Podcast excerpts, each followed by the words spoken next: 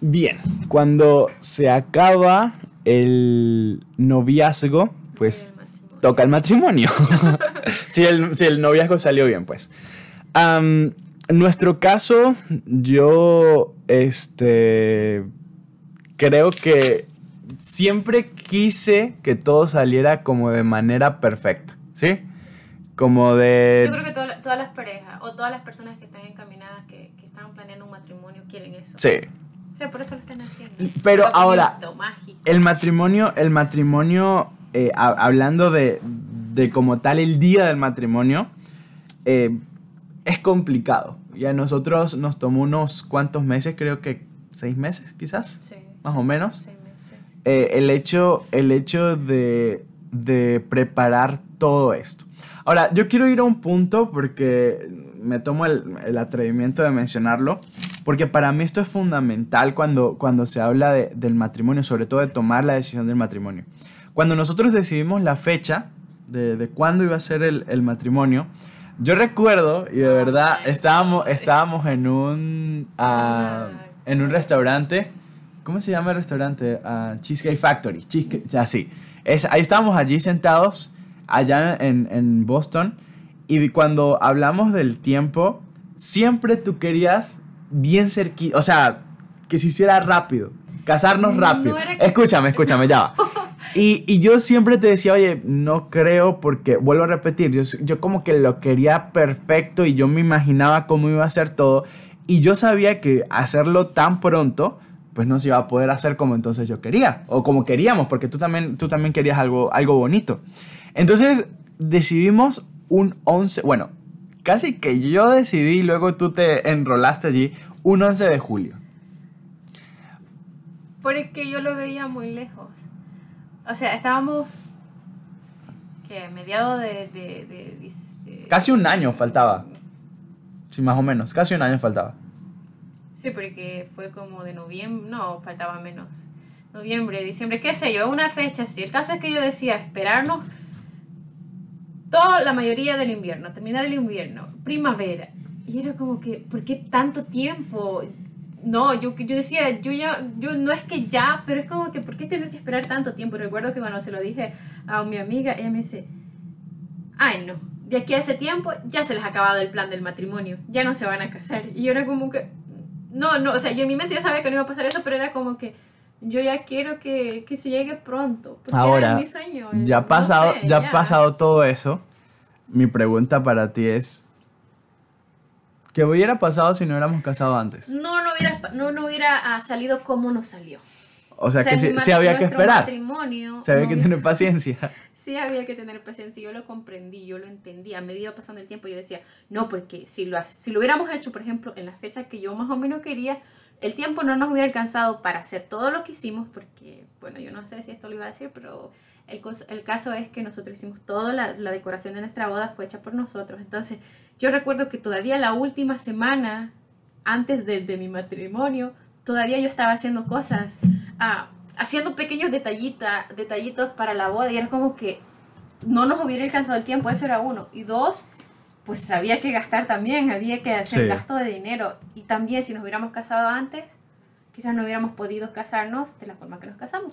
Mira. Entonces hubo un propósito. Ahí, como hemos hablado, y esta palabra está, está prácticamente ligada a todo lo que hemos dicho, el propósito. O sea, siempre hay un propósito detrás de cada cosa.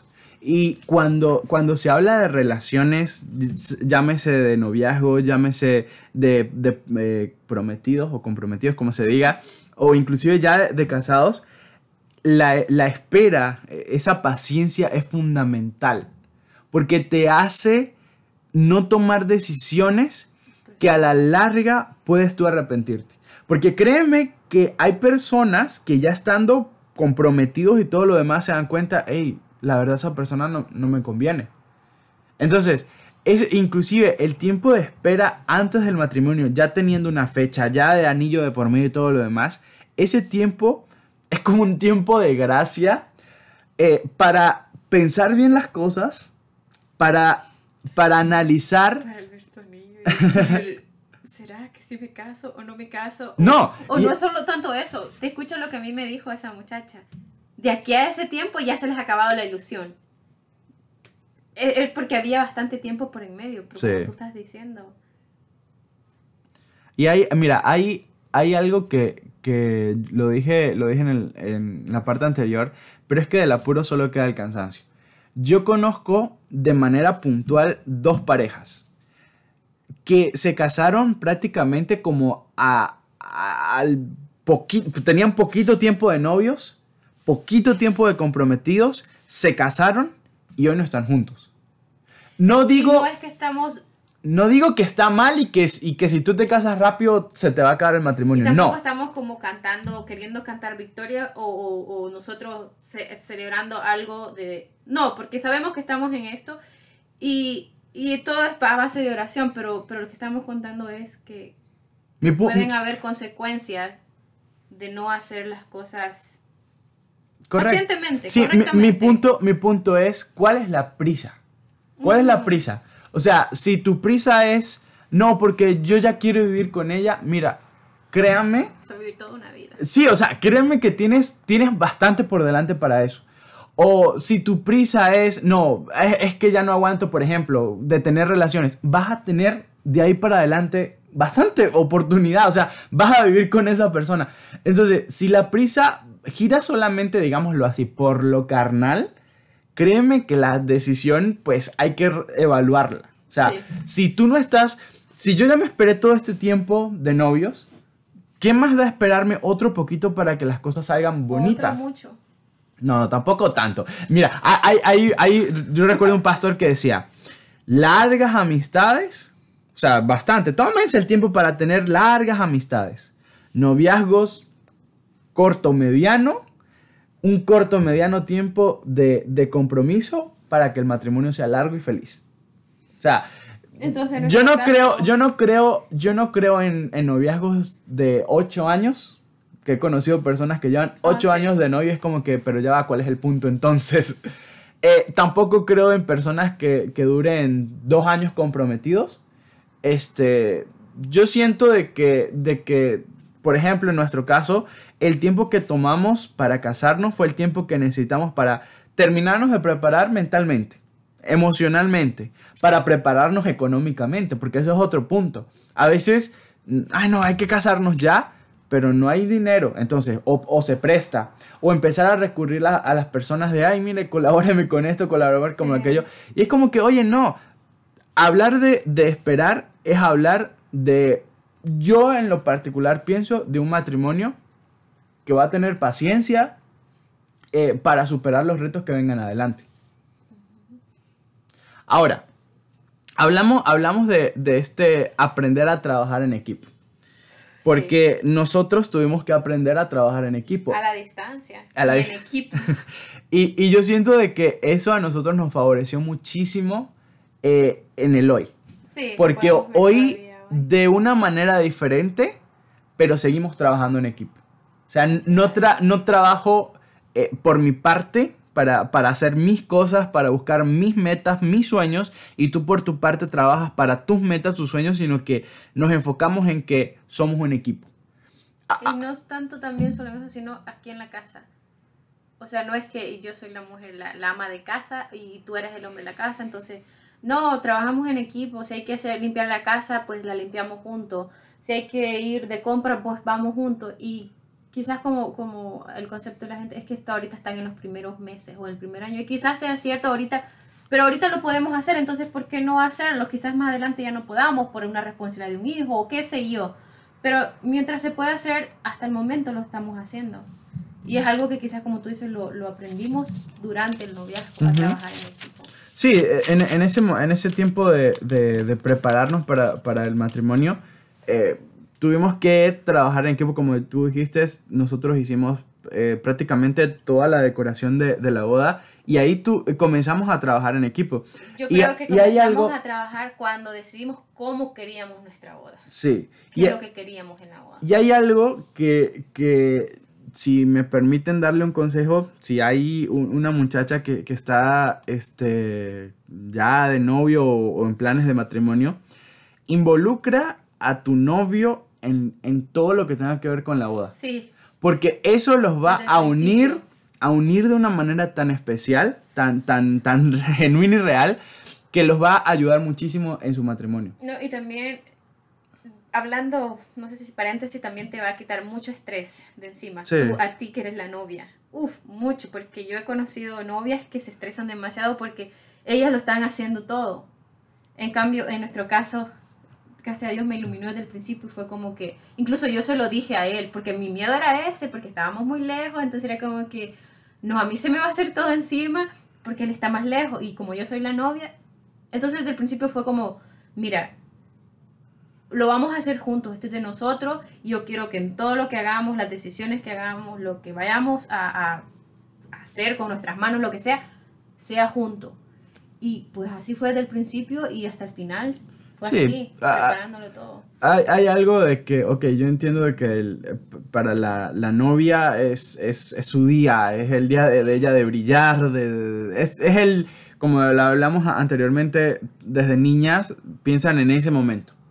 Ahora, Novia. este, pues de una u otra manera también es el día para el novio, o sea, es- también es su día, también él se está casando, así que si yo pudiese darle un consejo a, a una muchacha que está en planes de casarse o, o más adelante estará en planes de casarse, involucre a- a- al muchacho en todo, o sea, en todo. Yo creo que lo único que yo no pude acompañarte y que no, no fui parte por, porque no pude por, por una eh, responsabilidad fue la prueba del pastel, que, que fue Sí, tu hermano. fui bueno, Porque de, probar res- el pastel. de resto, de resto, este... Todo. Sí, prácticamente sí, sí, es- traté de involucrarme en lo más posible por eso mismo. Porque aunque es tu día, también era mi día. Sí. Y, y te digo, o sea, eso nos, nos ayudó de una manera linda a, a unirnos, a trabajar en equipo. Este, a mí me podían preguntar cualquier cosa al matrimonio y yo lo sabía porque yo estaba involucrada. Igualito, Sí. a ti te podían preguntar cualquier cosa y tú sabías porque tú estabas involucrada. Ok, gracias a Dios todo salió, salió bien. Yo sí quiero, yo sí quiero hablar un poquito acerca de, de estos pequeños, grandes milagros que Dios hizo eh, en medio de nosotros porque eh, se escucha fácil decir, no, lo logramos, pero yo en lo personal siento de que, de que no fuimos nosotros, sino que Dios estuvo involucrado en, en- en cada Yo momento. siento que fue un regalo de él para nosotros. Sí, totalmente. Y no, y, y- y no solamente de que, de que nos llegó eh, lo que necesitábamos económicamente para, para la boda, sino que Dios mandó personas maravillosas este, con, con un corazón gigante que nos ayudaron en, en muchísimas cosas. Por ejemplo, eh, recuerdo tu prima, este, Gaby. Gaby, eh, te ayudó de una manera increíble a, a- a- a solventar ciertas situaciones de, de como yo no puedo ir a llevarte a- exactamente a, ahí, aquí, allá. Ahí estaba Gaby sacando tiempo de, de su agenda, sí. saliendo de trabajar o lo que sea para, para acompañarte. En mi caso también personas como por ejemplo mi hermana que, que me ayudaron en, en- en muchas eh, maneras. Así que, fíjate, si, si este matrimonio hubiese sido así como tipo película de no, yo, mi familia no te quiere, pero yo me las, me las voy a colocar en contra porque tú eres...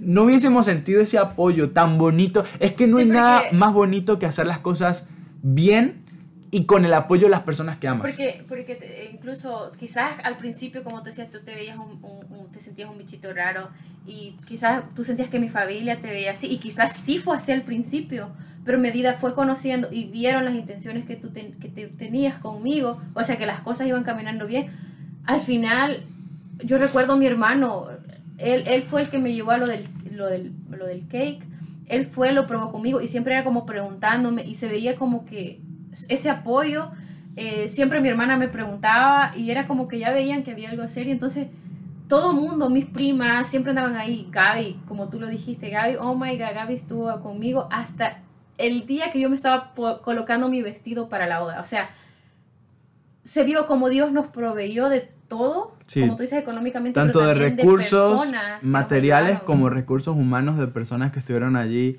ayudándonos. Entonces, si hubiese otro consejo que dar eh, a, a estos muchachos que están eh, camino a, a casarse es, oye, no te aísles, rodéate de... Sí, porque lo vas a necesitar. importante. O sea, nosotros dos solos, aunque hicimos mucho, trabajamos mucho, eh, nos esforzamos mucho, no hubiésemos podido solos. La verdad no. O sea, por algo Dios nos dejó una hermosa familia, tanto tu familia como mi familia, que nos apoyaron, que nos ayudaron, que oraron por nosotros, que estuvieron pendientes, eh, que, que proveyeron, sí, que proveyeron de los recursos necesarios para, para que todo saliera bien. Así que yo, yo, siento de que una de las cosas que, que, no se cambian por nada es tener el apoyo de las personas que tú amas. Y eso se logra cuando tú te ganas la confianza de ellos, como tú dices, que tú le demuestras las intenciones a las personas, de que tu noviazgo es un noviazgo con propósito. De hecho, no es por nada, pero inclusive el apoyo de nuestras iglesias, tanto de tu iglesia allá en, Massachusetts como mi iglesia acá, que ahora es tu iglesia también, este, nos dieron un apoyo que, que la verdad a mí me abrumó de una manera de, hey, yo no merezco todo lo que estamos recibiendo. O sea, y qué bonito es que como iglesia podamos apoyar. A, mí eso me quedó aquí grabado en la mente, lo puedo decir prácticamente todas las cosas que tenemos de, cocina, ¿verdad? Prácticamente todo. Eh, fueron, fueron regalos de, nuestros hermanos de la iglesia. La verdad, sí, definitivamente no tuvimos que comprar nada porque fue algo que no nos lo esperábamos, fue algo muy, gesto muy bonito de ellos. El hecho de como un mes, creo, antes de casarnos, no sé, semanas antes. Sí, como en la despedida de solteras. Y, solteros. Como que, ok, está muy lindo. No, pero, y qué lindo, a mí eso se me quedó en la, mente de qué bonito poder yo apoyar. Eh, pienso en varios jóvenes que hay en la iglesia y cuando ellos vayan a casarse, qué lindo yo ahora como parte de la iglesia apoyarlos a ellos también. Porque, pues realmente, lo, las personas que están en vía a casarse, pues pues tienen gastos y todo lo demás y qué bonito poder apoyarlos. Como iglesia, decirle, ustedes son parte de nuestra familia, eh, los amamos, los apreciamos, queremos que sean un matrimonio eh, donde puedan ser felices, donde Dios sea su centro y queremos apoyarlos, no solamente con nuestras oraciones que son buenas, sino también queremos apoyarlos con nuestras manos, queremos apoyarlos con, con, este poquito de dinero o con estas cosas que vamos a hacer para ustedes. Así que qué, bonito, qué bonito eso. Vane, ¿Qué tanto te cambió la vida de, casada? Uf, a mí me cambió 360 grados completamente. Lo primero es que yo, o sea, el hecho de moverme de estado fue lo, más, como lo primero. O sea, eso era el, el, el, ¿cómo decirlo? Me cambió todo, el, el, moverme de estado, como les digo. ¿Te dio miedo? Me dio miedo y es que no solo me dio miedo, es que cuando yo llegué aquí era diferente. O sea, yo no tenía nada más que solamente a ti. Y el lugar donde vivimos no era donde yo había vivido por muchos años. Eso fue uno. Segundo, yo ya soy una mujer con responsabilidades, una mujer casada, donde ya sé que hay una casa que tiene que estar limpia, hay un, hay un horario de comida, que debe de haber comida para los dos, el hecho de, de, ya no levantarme a la hora que yo quiero porque no tengo nada que hacer. No, o sea, me cambió y creo que es normal porque ya soy una mujer casada. Entonces sí, me cambió bastante. Sí, es que de por sí el matrimonio, el matrimonio es, es, un, es un cambio. O sea, aparte de un cambio de estado civil, porque ya tú ya no eres eh, soltera, sino estás casada o casado, eh, trae cambios consigo. Que esos cambios, yo, yo digo que se, tiene, se tienen que primero hablar. Por ejemplo, imagínate que eh, día uno después de casados, eh, un día nos sentamos en la cama y decimos... No, no, yo te digo, Vanessa, oye, ¿sabes que a mí se me olvidó algo, preguntarte algo antes de casarnos? ¿Tú quieres tener hijos? Y que de repente tú digas, no, yo no quiero tener hijos. Y es como que ya va, pero yo sí quiero tener hijos y tú, hey, ah, pues lo siento, pero no vamos a tener hijos. O sea, hay cosas que hay que hablarse, que vamos al mismo punto de hace rato, o sea, para eso cada etapa tiene sus momentos, ¿no? Y, y por ejemplo, eh, una cosa que, que ahorita recuerdo cuando hablamos acerca de, por ejemplo, de finanzas, cómo nosotros ahora como matrimonio vamos a, a manejar nuestras finanzas, porque tú antes eh, pues, trabajabas y el dinero era para ti. Y tú hacías con el dinero lo que tú quisieras. y te comprabas cuantos vestidos quisieras. Y ibas a cuantas tiendas quisieras. Ahora, pues la situación ya es diferente. Ya hay, eh, responsabilidades en cuanto a pagar algunas cosas propias de un matrimonio, Exacto. renta, eh, luz, biles, seguros, carro, lo que sea, gasolina. Y, y, por ejemplo, mm, la forma en que nosotros decidimos manejar nuestras finanzas fue algo que tuvimos que dialogar. Y yo no sé cuántas, cuántas eh, eh, bueno, parejas de novios hablan este tipo de cosas eh, y a veces llegan al matrimonio y es como que, ajá, ¿y, y qué, qué hacemos con la plata, por ejemplo? Eh, tú ganas lo tuyo y te manejas con lo tuyo, yo gano lo mío y me manejo con lo mío, o nos juntamos, o cómo hacemos. Esto es muy importante, hable y es un consejo para quien esté escuchándolo, que todavía no se ha casado, que se va a casar, qué sé yo. Hablar esto antes de casarse. ¿Qué voy a hacer? ¿Cómo voy a administrar? ¿Cómo vamos a administrar nuestro dinero? O sea, ¿cómo yo, Vanessa, voy a administrar el dinero que tengo? Albert, ¿cómo administrar? O sea, lo quiero compartir, porque eso es muy importante. Imagínate, yo me caso y yo digo, no, es que es mi dinero. No, y, y el Tú- dinero trae conflictos. Y hay, hay, hay, hay matrimonios que se han separado por eso mismo, O por sea, el dinero. lo que se quiera hacer, pero hablarlo antes. Sí, O sea, si tú dices, no, es mi dinero y tú tu dinero, tú vas a pagar esto, yo voy a pagar esto y, y- y ya se acabó, pues si así lo hablaron, ok, pero se habló, no es como llegar y, y allá vamos a ver qué pasa. En nuestro caso, tú lo dijiste, nosotros lo administramos juntos. Y sí, ahora hay, hay gastos que hacer y, sal- y, se, y se pagan juntos. Ya no tengo como la libertad to- total de yo decir, me voy a comprar esto, voy a hacer esto. Y no es que tú me lo prohíbas. y te sale una lagrimita de, ya no puedo comprarme mis cosas. No, No es que tú me lo prohíbas, pero es que eso fue lo que acordamos. O sea, acordamos Pero es que es parte del era crecer. mutuo. Exacto, era Es parte como que crecer. Ya, eh, o sea, es parte de estar casada. Exacto. Ya no estoy soltera, ahora yo tengo que ver por un matrimonio, por unos hijos que vendrán en un futuro. Entonces, como trabajar en, en, en, en torno a eso, o sea, todo tuvo su etapa. Entonces, eso es muy importante que se hable, a cómo se va a hacer con el dinero, ya casado. Sí, hablamos de dinero, pero podemos hacer, podemos hablar también, o sea, del mismo punto de que hay que hablar antes de, de- E- de ese es casarse. el punto que queremos llegar, Ey, hablarlo. vamos a tener hijos. ¿Cuántos hijos vamos a tener? Hay gente que dice, no, yo quiero tener cinco hijos. Y es como que, ya va, pero, pero ¿cómo? ¿Qué? O, entonces, esa, Normalmente esa, esos son los hombres los que lo dicen. Normalmente lo, yo he escuchado, oh no, yo voy a tener, yo quiero seis hijos, yo quiero cinco hijos, y yo, ok, wait, hold on, porque tú, tú los quieres, pero los No, a o tú, o, o tú dices, ok, está bien, lo- los cinco hijos, los dos hijos, lo que sea, pero primero yo quiero terminar mis estudios, o primero yo quiero Exacto. hacer esto, o primero quiero disfrutar tanto tiempo. ¿Cuánto tiempo vamos a esperar antes de tener los hijos? O sea, ese tipo de cosas no, no hay que darlas por hecho. No es como que, ah, bueno, eh, no sé, hay un dicho en Venezuela que dice, como vaya viniendo, vamos viendo. O sea, como vaya pasando el tiempo, vamos viendo y, y de repente cuando, ay, estoy embarazada y ay, ¿qué hacemos? O sea, no, no hay nada mejor, vuelvo a repetir, que hacer las cosas bien. No, y es que, o sea, sí, el punto es hablarlo. Y no estamos diciendo, puede ser que, que pasó un caso, qué sé yo, quizás ustedes hablaron ah, dos años, tres años, o un año, o seis meses, lo que sea, pero quizás Se por coló. alguna necesidad se coló o, o- o médicamente tú tuviste que salir embarazada antes.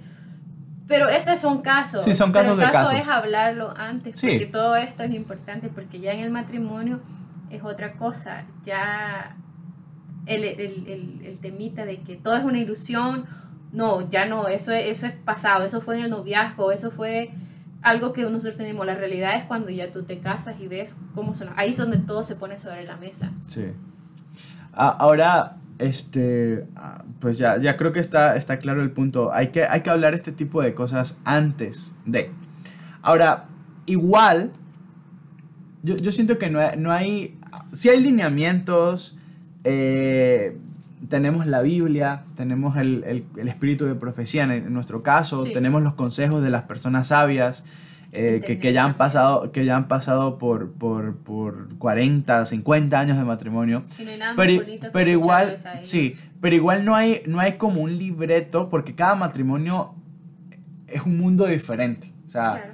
No hay un libreto en donde tú lo puedas seguir y decir, ok, si tú sigues al pie de la letra esto, no vas a tener ningún problema.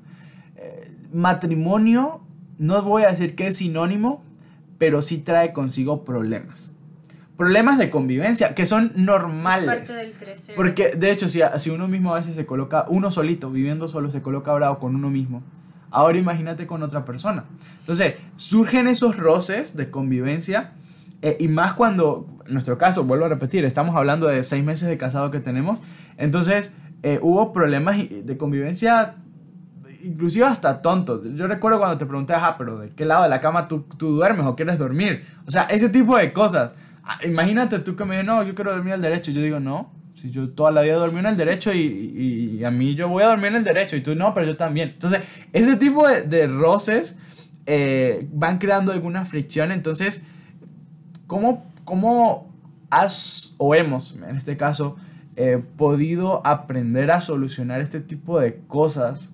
para que quizás en su momento eh, fueron problemas grandes, pero cómo pudimos resolverlo y hoy podemos, como que dice, salir victoriosos de cuando surjan este tipo de, ya sea de roces de convivencia, de algún gesto fuera de lugar, alguna palabra fuera de lugar, eh, este tipo de cosas.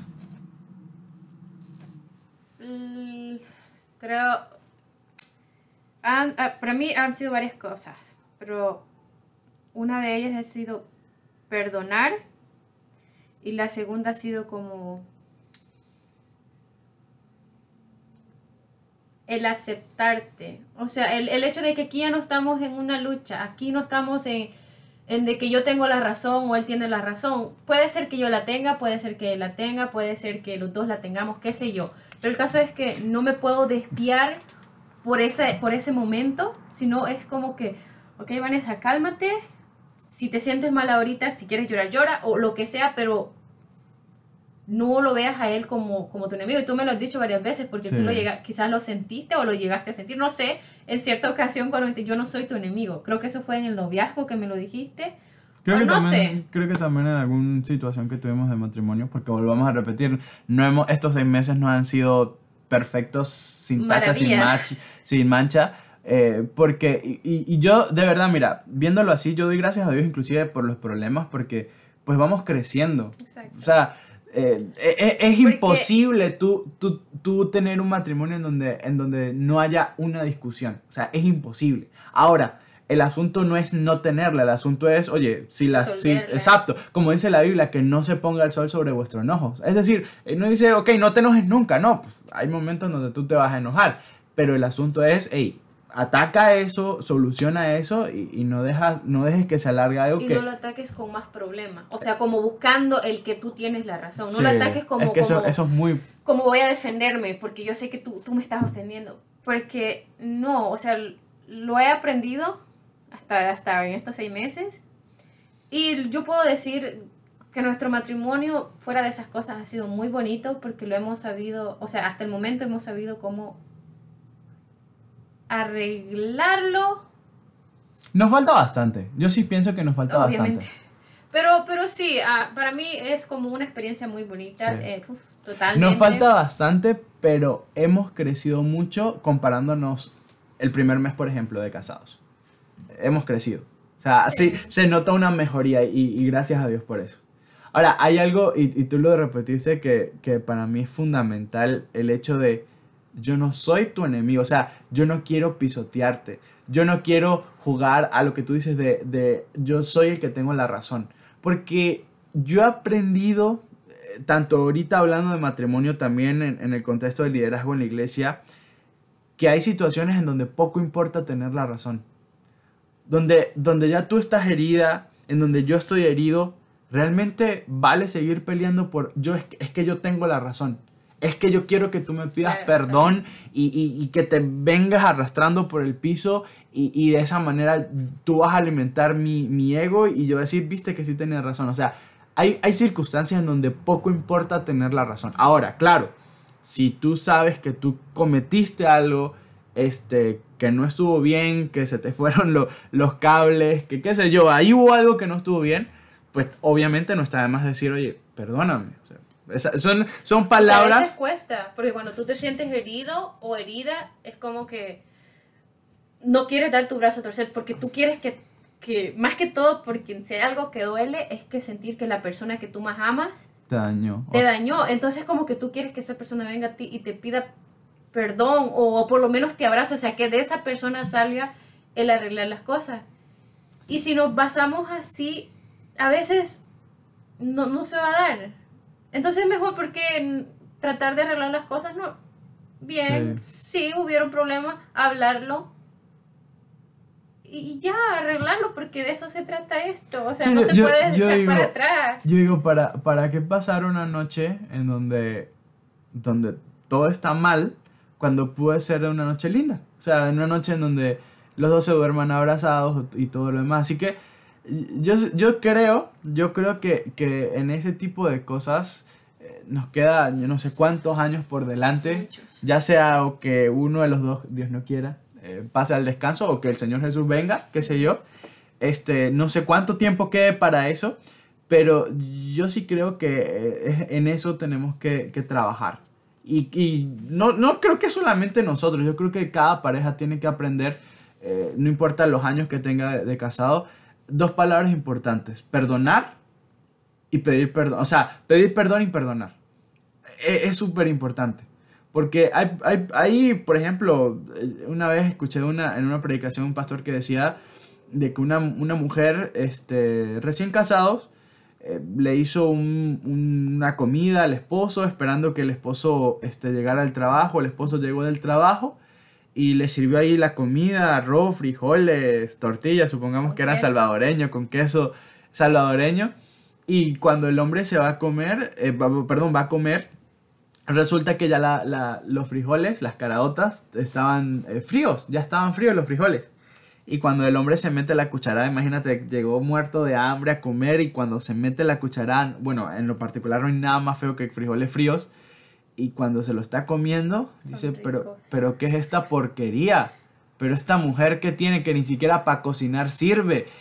Y dice, dice, decía el pastor en su historia, dice, esa mujer eso le dolió tanto y tanto que han pasado, que han pasado años, ella le sigue cocinando, pero la misma mujer dice, nunca más le cociné con amor como, como desde, ese día que él me dio tanto. O sea, no perdonó nunca. O sea, quizás sí, el hombre actuó mal y todo lo demás, quizás la, mujer se le olvidó eh, calentar los frijoles y todo eso, pero la mujer nunca perdonó. Y siempre vivió con esa cuestión y dice, nunca le cociné con amor. Desde ese momento, nunca le cociné con amor. Entonces, yo siento que en, el matrimonio el perdonar también es parte fundamental de la relación matrimonial. Ahora, te, no sé si recuerdas, pero siempre, siempre lo, repito, eh, mi, profesor de, relaciones familiares en la universidad decía que el matrimonio eran eh, como dos trenes que van a toda velocidad por el mismo riel, pero en sentido contrario el uno al otro. Es decir, se van a chocar. Eso dice, ese es el matrimonio. Y el matrimonio va a ser feliz o no de acuerdo a cómo salgan luego de, ese choque. Porque el choque va a ocurrir, ya, ya hablamos, van a venir los problemas, pero ¿cómo se van a afrontar los problemas? Ahora, una pregunta sencilla pero profunda. ¿Te consideras feliz de, haber tomado la decisión? No, pero no me respondas así porque así, así de... Pero, pero tú te consideras feliz de haber tomado esa decisión? Mira, te lo voy a contestar así considero que es la mejor decisión que he tomado en mi vida. O sea, o sea la más importante y la, la mejor que he tomado. O sea, no me arrepiento en lo absoluto. El, paso que di, siento que lo hice en el momento que yo quería hacerlo, en el momento que estaba segura de hacerlo, en el momento que, que yo me sentía bien hacerlo. Entonces para mí ha sido muy bonito y hasta el momento yo estoy feliz. Ahora, para yo responderte eso. ¿Y tú? Yo. yo estoy feliz porque es un viaje, y así lo considero yo, el matrimonio es un viaje que no tiene un fin. Porque siempre hay algo que aprender, siempre hay algo que vivir. Yo en lo personal, y te lo he dicho a ti, yo hoy no considero mi vida sin ti. O sea, en cada plan, en cada sueño, en cada meta que, tengo en mi vida. Como automático. Sí, o sea, eh, estás tú. O sea, si, ay no, que quiero comprar una casa para vivir con Vanessa, que quiero, por ejemplo, conseguir eh, un mejor trabajo para darle una vida mejor a Vanessa y a los hijos que, que Dios coloque en el, en el camino, si es su voluntad. O sea, en cada cosa que, que yo piense a partir de, de, del matrimonio, estás tú. O sea, tú eres parte de mí, yo soy parte de ti, tú eres mi familia ahora, cercana, somos familia. Llevas mi apellido, eh, o sea, es el, de hecho, es el vínculo más estrecho que pueda, que pueda existir el vínculo del matrimonio, porque eh, en ningún otro vínculo Dios menciona que llegan a ser una sola carne. Papá e hijo no llegan a ser una sola carne. Mamá e hijo no llegan a ser una sola carne, pero los esposos sí. Llegan a ser una sola carne físicamente hablando, mentalmente hablando, emocionalmente hablando. Entonces, yo estoy feliz, uno, porque sé que tomé una decisión guiado por Dios. Dos, porque siento que tú le has hecho bien a mi vida y en un episodio anterior eh, estaba hablando de que, oye, cásate con alguien que te reta a ser mejor y tú eso lo, eso lo has hecho en mi vida. Me retas cada día a ser mejor, mejor en todo, mejor cristiano, mejor hijo, mejor esposo, mejor trabajador, mejor en todo, superarme yo mismo porque tú me retas a eso, tú me impulsas a eso, me motivas a ser mejor persona, a comerme el mundo si es necesario. Entonces, eh, créeme que eso este, da, me da como, como motivación para seguir adelante. Este, y lo otro es porque también sé, y, Dios lo, ha ido comprobando, de que para, para nosotros como matrimonio Dios tiene planes eh, maravillosos y estoy deseoso de poder cumplir cada una de esas cosas que Dios tiene para, para nuestro matrimonio. Quiero, para terminar este eh, episodio especial con mi esposa, quiero leerte un, versículo porque ya hemos hablado de orar, hemos hablado de perdonar, pero quiero leerte un versículo que lo escribió el apóstol Pablo, está en Efesios 5:25, que dice, esposos, fíjate, esto se lo escribe a los esposos, amen a sus esposas como Cristo amó a la iglesia y dio su vida por ella. Fíjate eso.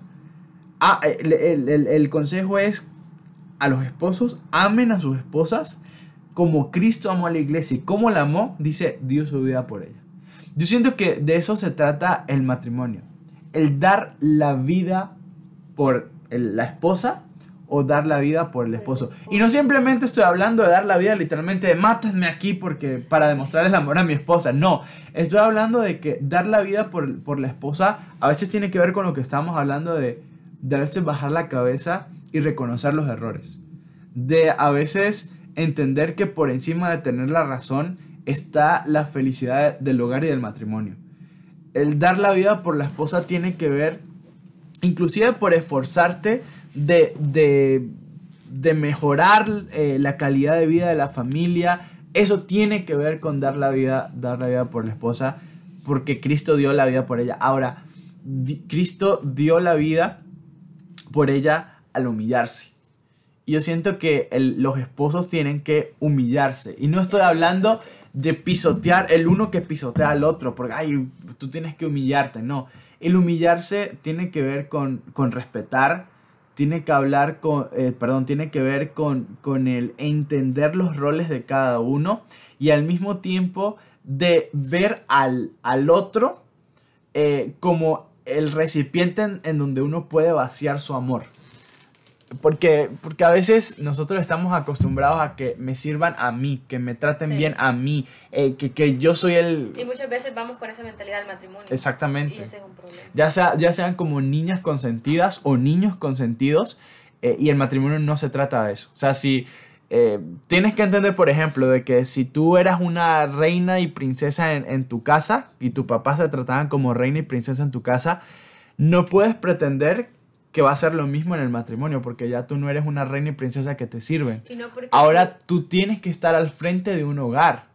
Y, volvemos al mismo, ahora tienen que ayudarse mutuamente. Tu esposo no va a ser tu esclava, esclavo, perdón, como tu esposa tampoco es tu esclava.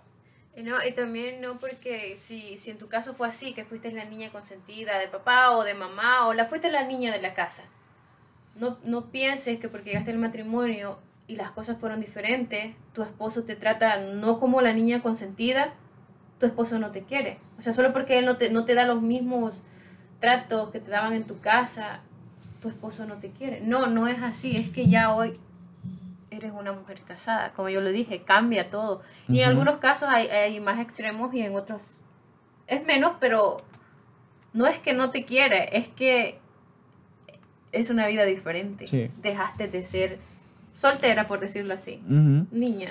Ahora, ¿qué otra manera dio Cristo su vida por la iglesia?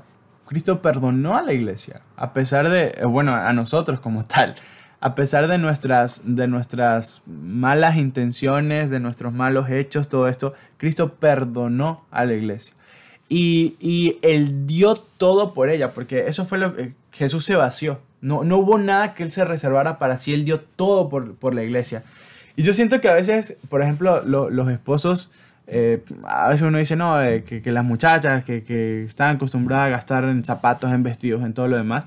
Pero a veces el hombre, el hombre también es igual.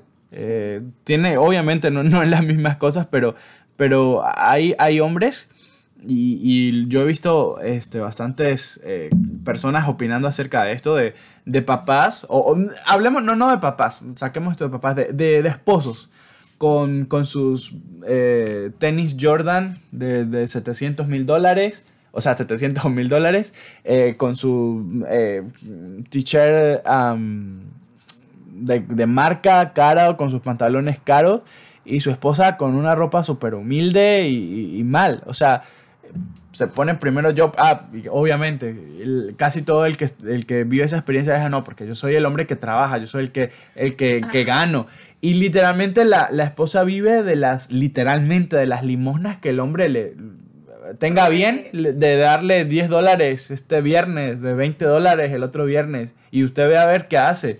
Entonces, yo siento que el dar eh, la vida por, por la otra persona tiene que ver con que, por ejemplo, en mi caso, yo yo quiero que tú estés bien.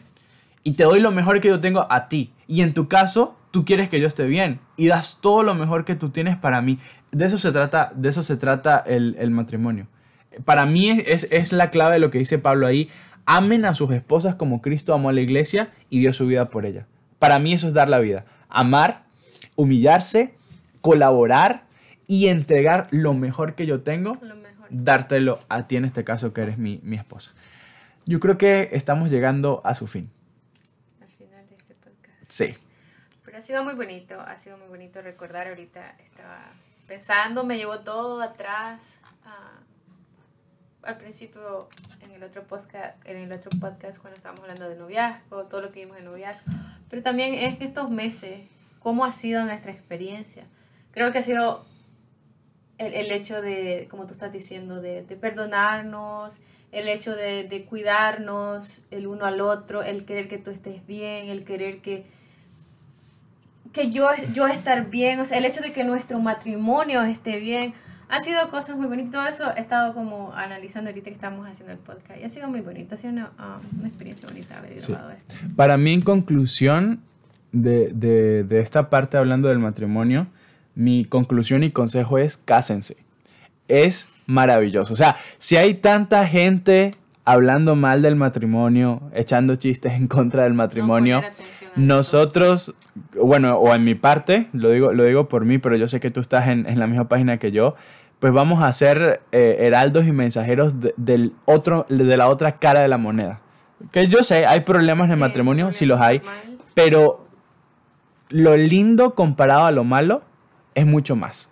Son mucho más los momentos bonitos, eh, son mucho más eh, las risas que las lágrimas, son mucho más los momentos dulces, tiernos, románticos. No hay nada más lindo de, salir, por ejemplo, a, pasear, a, comer eh, y hacerlo con tu esposa, hacerlo con tu esposo. O sea, no tiene comparación. Así que obviamente siguiendo los lineamientos que ya hemos hablado, orándole mucho a Dios, escuchando lo que Él tiene a través de su palabra, eh, haciendo las cosas bien en su momento correcto, respetando los tiempos correctos, cásense y créanme que van a disfrutar una vida linda, llena de retos, sí, llena de circunstancias que a veces pueden ser eh, difíciles, sí, pero tomados de la mano de Dios todo es posible. Todo es posible. Así que creo que esa es mi conclusión Gracias por acompañarme. No tuviste que viajar mucho, aquí estamos en medio de la sala grabando. Gracias por acompañarme, te amo muchísimo y espero que puedan ser